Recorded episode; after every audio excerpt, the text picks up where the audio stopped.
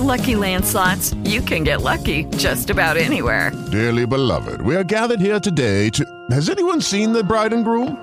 Sorry, sorry, we're here. We were getting lucky in the limo and we lost track of time. No, Lucky Land Casino, with cash prizes that add up quicker than a guest registry. In that case, I pronounce you lucky. Play for free at LuckyLandSlots.com. Daily bonuses are waiting. No purchase necessary. Void where prohibited by law. 18 plus. Terms and conditions apply. See website for details.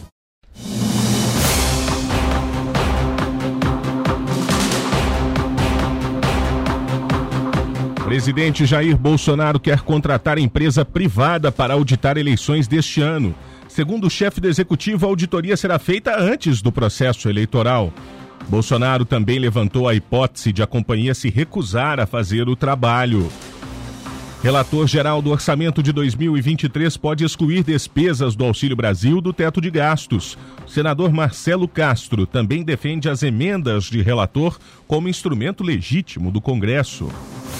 A Câmara Municipal de Uberlândia aprova projetos que criam um Refim Extra 2022. O programa de refinanciamento de dívidas com a Prefeitura deve entrar em vigor em breve.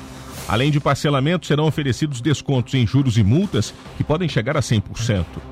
A Fundação Oswaldo Cruz vai produzir remédio antiviral contra a Covid-19. E a Arena Sabiazinho recebe o terceiro jogo da final da Superliga Masculina de Vôlei neste fim de semana. Sexta-feira, 6 de maio de 2022. O Jornal Educadora está no ar.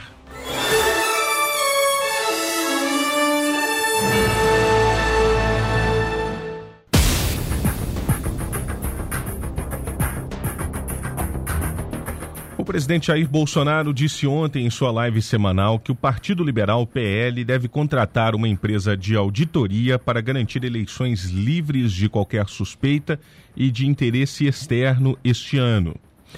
Segundo o presidente, a auditoria não será feita após as eleições.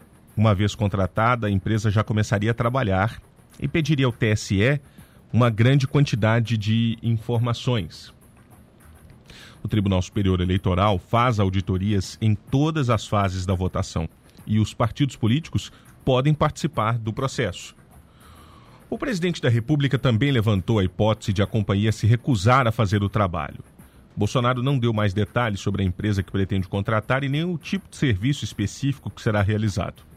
Disse apenas que a ideia já foi discutida com o cacique do partido, o ex-deputado e presidente do PL, Valdemar da Costa Neto. Também durante a transmissão ao vivo, o presidente Bolsonaro negou ter recebido recomendações sobre as eleições do presidente da CIA, a Agência de Inteligência dos Estados Unidos, William Burns. Segundo a agência de notícias Reuters, em julho do ano passado, Burns disse a altos funcionários do governo brasileiro que Bolsonaro deveria parar de questionar a legitimidade do sistema eleitoral do Brasil. Ontem, o presidente da República afirmou que seria extremamente deselegante um chefe da CIA vir ao Brasil para dar recado. Bolsonaro disse que a reportagem é mentirosa, feita para criar uma narrativa plantada fora do Brasil quando as Forças Armadas foram convidadas a participar do processo eleitoral. O ministro do Gabinete de Segurança Institucional, general Augusto Heleno, também participou da transmissão ao vivo e confirmou ter se reunido com integrantes da CIA em julho. Na ocasião, segundo o general, eles falaram sobre a área de inteligência e não sobre eleições.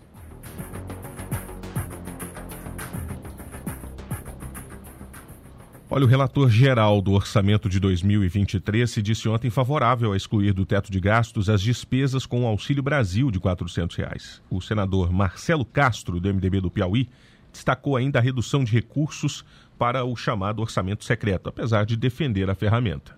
Na condição de relator do Orçamento Geral da União de 2023, o senador Marcelo Castro, do MDB do Piauí, antecipou que os números não são bons ao citar a crise econômica e a disparada da inflação. Ele lembrou que há oito anos o país apresenta rombos nas contas públicas e afirmou que o próximo ano não será diferente. Já enviada ao Congresso Nacional, a Lei de Diretrizes Orçamentárias de 2023, uma prévia do orçamento, prevê um déficit fiscal de quase 66 bilhões de reais, sem incluir os 40 bilhões de reais de despesas com a aprovação de um benefício complementar para que o Auxílio Brasil tenha o piso de 400 reais. Segundo Marcelo Castro, a equipe econômica teria sinalizado que vai excluir do teto de gastos esse aumento na condição de relator, o senador afirmou que se o Auxílio Brasil de 400 reais não couber no orçamento de 2023, ele também poderá retirá-lo das despesas ordinárias para garantir o pagamento do benefício. Você imagina a quantidade de pessoas que nós temos desempregadas no país, em subemprego, com a renda que caiu astronomicamente durante a pandemia. Numa hora dessa, você precisa definir prioridades. Então, a minha posição, que sempre foi uma posição favorável à manutenção do teto de gastos, eu acho que nesses casos nós poderíamos fazer uma exceção em favor de salvar vidas, de melhorar a vida das pessoas Marcelo Castro afirmou que não vai acabar com a chamada RP9 no orçamento de 2023. Essa rubrica foi alvo de ação judicial por falta de transparência e pelos superpoderes do relator do orçamento, que definiu sozinho a destinação de 30 bilhões de reais nos últimos dois anos ao citar a aprovação de novas regras, a exemplo do limite de valor de 16 bilhões e meio de reais, Marcelo Castro defendeu a emenda de relator. A crítica que se vem fazendo é que o recurso seria destinado para um determinado município sem aparecer quem é que estava indicando. Então, nessa resolução ficou estabelecido que o recurso só poderia ser destinado mediante um autor que fizesse a provocação dirigindo, solicitando aquele recurso. Então hoje, todos os recursos empenhados de RP9 estão sendo publicados na CMO, dizendo para onde vão, qual a finalidade e quem o solicitou. O orçamento de 2023 só será enviado ao Congresso Nacional no segundo semestre. Mas a LDO, que é uma prévia, prevê um salário mínimo de R$ 1.294, um crescimento econômico de 2,5% e uma inflação de 3,3%. Mas os dois últimos indicadores deverão ser revisados por estarem desatualizados. Da Rádio Senado, Érica Christian. O presidente da República vetou a criação da Política Nacional da Lei Aldir Blanc de Fomento à Cultura. Deputados agora tentam apoio para restabelecer o programa. O presidente Jair Bolsonaro vetou a proposta que criava a Política Nacional Aldir Blanc de Fomento à Cultura, com repasses anuais de 3 bilhões de reais da União a estados e municípios para ações no setor. A justificativa do executivo para o veto é de que a criação da política contrariava o interesse público e seria inconstitucional. De acordo com o texto vetado, os 3 bilhões de reais seriam divididos entre estados e municípios. Já o rateio entre esses entes deveria seguir dois critérios: 20% de acordo com os índices dos fundos de participação dos estados e dos municípios e 80% proporcionalmente à população.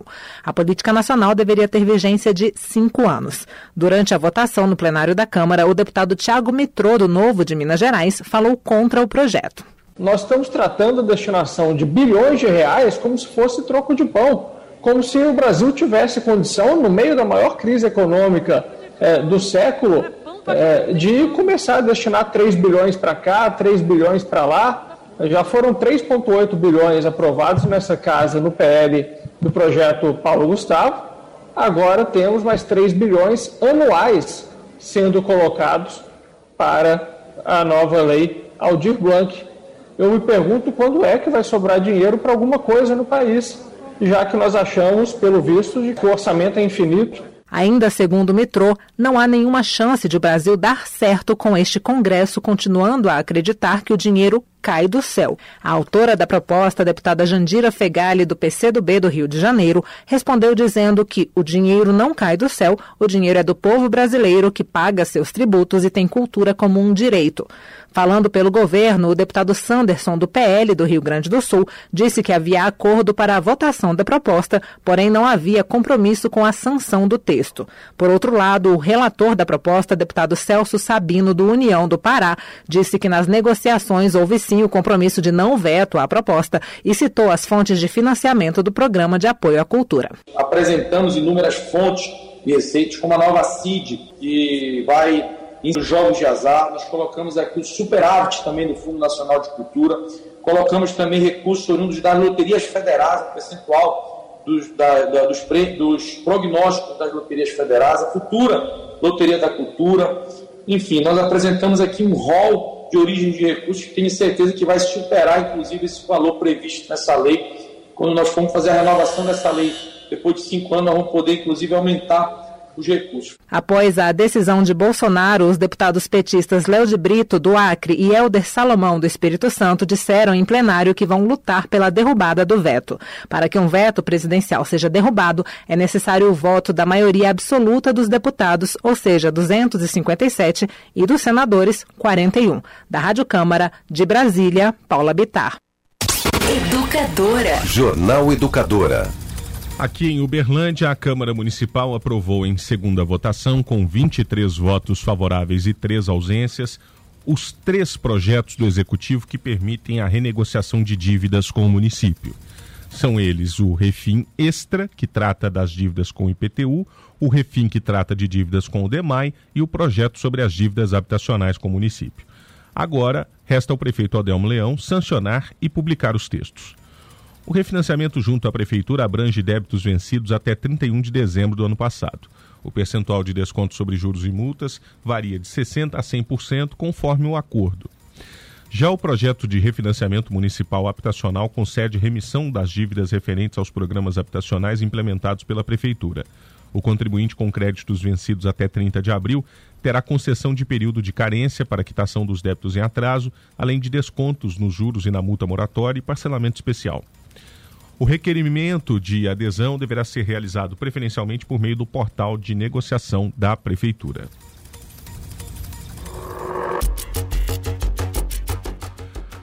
Olha, pelo menos 500 mil crianças no Brasil não foram vacinadas contra a poliomielite. O número alto de pessoas sem proteção contra a doença levou a Organização Pan-Americana de Saúde, a OPAS, a incluir o Brasil na lista dos oito países da América Latina com alto risco da volta da infecção. Nos casos mais graves, a enfermidade pode provocar a paralisia. De acordo com a OPAS, braço da Organização Mundial da Saúde na América Latina, as baixas taxas de vacinação nesses países são um perigo para o continente todo.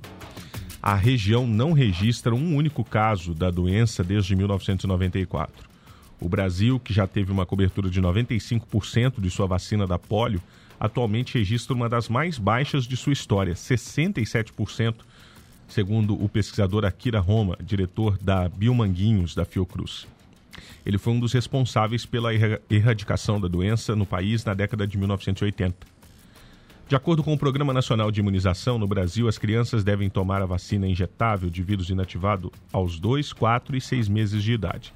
Depois tomam ainda duas doses do imunizante oral de vírus atenuado. A primeira aos 15 meses de idade e a outra aos 4 anos. De acordo com as estatísticas oficiais, 67% das crianças tomaram as três doses da vacina injetável. A cobertura da vacina oral é ainda mais baixa, 53%. Felizmente, isso não significa que metade das crianças está totalmente vulnerável. Mesmo com os dois regimes incompletos, os menores têm algum grau de proteção. Do ponto de vista de saúde coletiva, no entanto, o ideal é que todas as crianças estivessem com os dois esquemas vacinais completos justamente para impedir a circulação do vírus e eventuais mutações.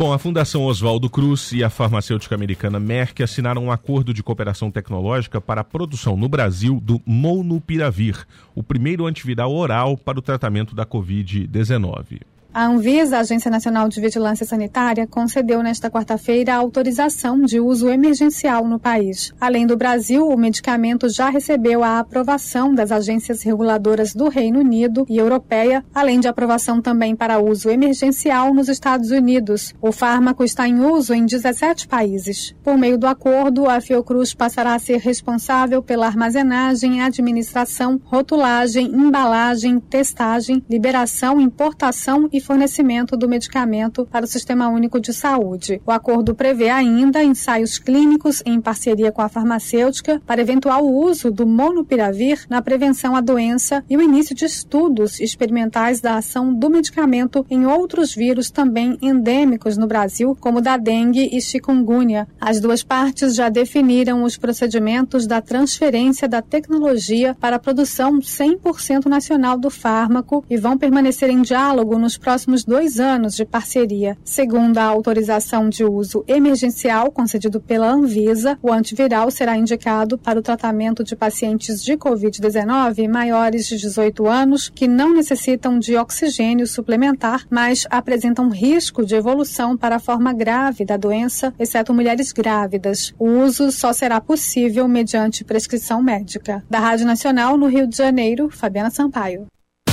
Este é o Jornal Educadora. O Hospital Municipal em Uberlândia deve passar por uma ampliação. Serão investidos 7 milhões de reais e a obra deve ser concluída em até um ano. O anúncio da ampliação foi feito na tarde de ontem pelo prefeito Adelmo Leão. Ele assinou o edital de licitação da obra, que inclui a construção de novas alas de ginecologia, ampliação do pronto-socorro de obstetrícia e a construção de um ambulatório. A expectativa é expandir a capacidade de atendimento do hospital e fazer a centralização da assistência ao pré-parto, que hoje acontece na UAI Martins.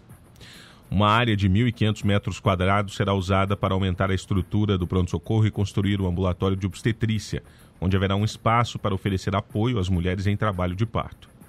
Dos 7 milhões de reais investidos na obra, 5 milhões são oriundos de um financiamento realizado no ano passado com o Banco de Desenvolvimento de Minas Gerais. O restante será custeado com recursos da Prefeitura. Também será construída uma sala de esperas para familiares, quartos de internação, novos consultórios, uma ala de pré-parto e uma parte do setor administrativo. Este é o Jornal Educadora.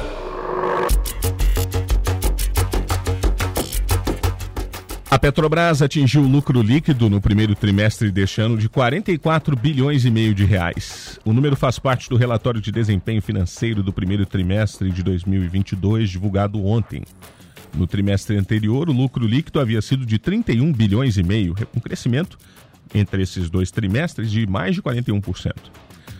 A estatal destacou que o lucro líquido foi reflexo principalmente da melhor eficiência operacional, maior produção e exportação de petróleo, menores custos com importação de gás natural liquefeito, ganhos cambiais devido à valorização do real frente ao dólar e os preços do petróleo nesse período.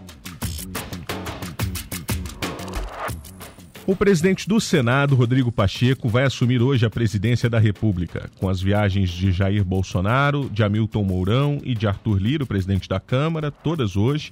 O comando da nação recai sobre o presidente do Senado, terceiro na linha de sucessão presidencial. Bolsonaro viaja para a Guiana, Mourão vai para o Uruguai e Lira está nos Estados Unidos. Segundo Rodrigo Pacheco, não está prevista a assinatura de nenhum ato ou medida durante esse período em que ele vai ocupar a presidência.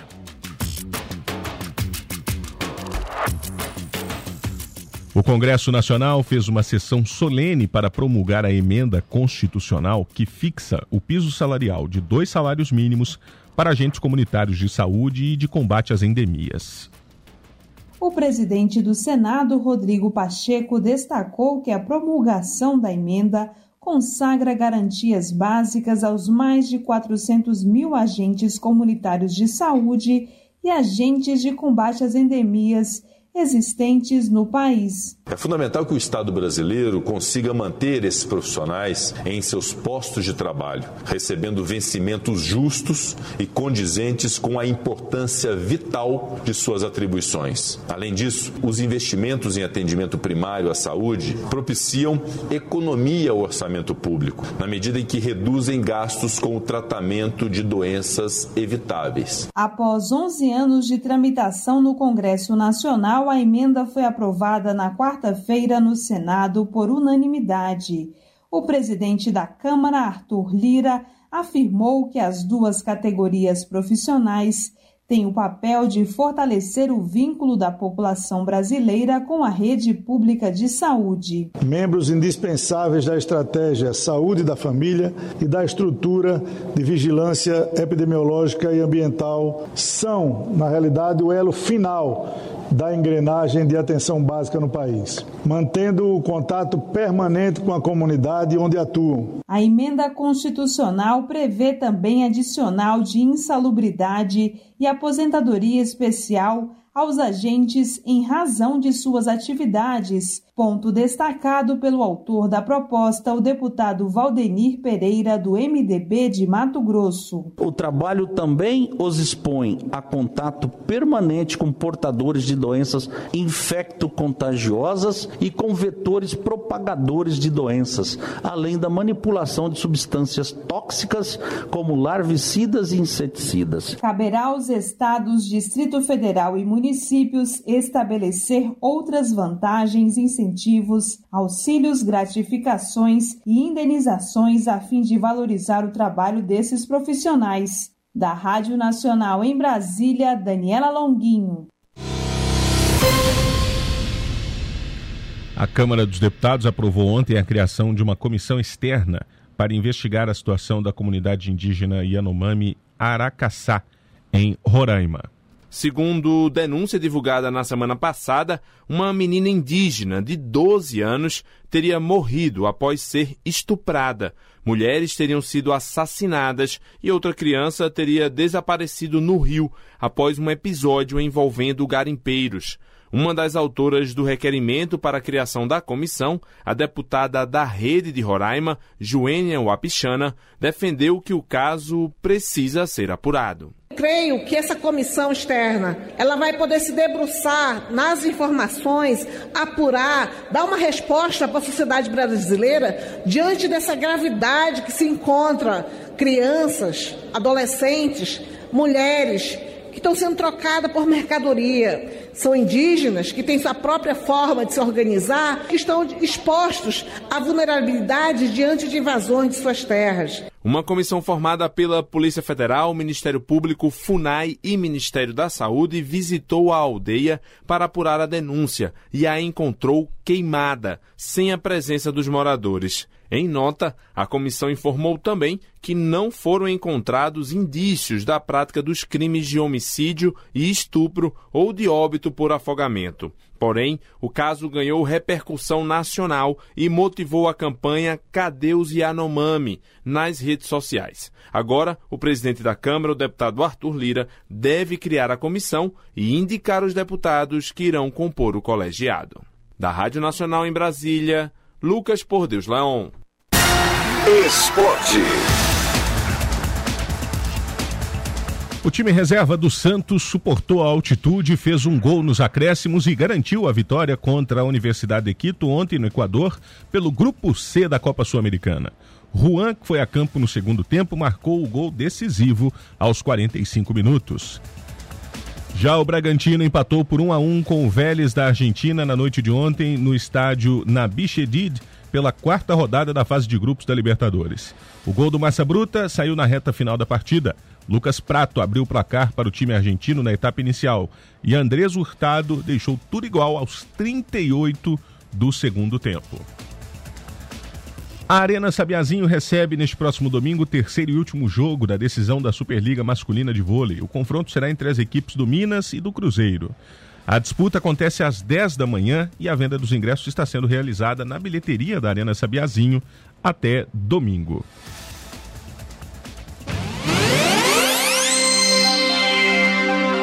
Vamos agora ao noticiário internacional com Luciele Melo. Bom dia, Luciele, é com você. Olá, bom dia, Victor e ouvintes do Jornal Educadora. A polícia da Suíça apreendeu mais de 500 quilos de cocaína proveniente do Brasil em sacos de grãos de café entregues a uma fábrica da Nespresso.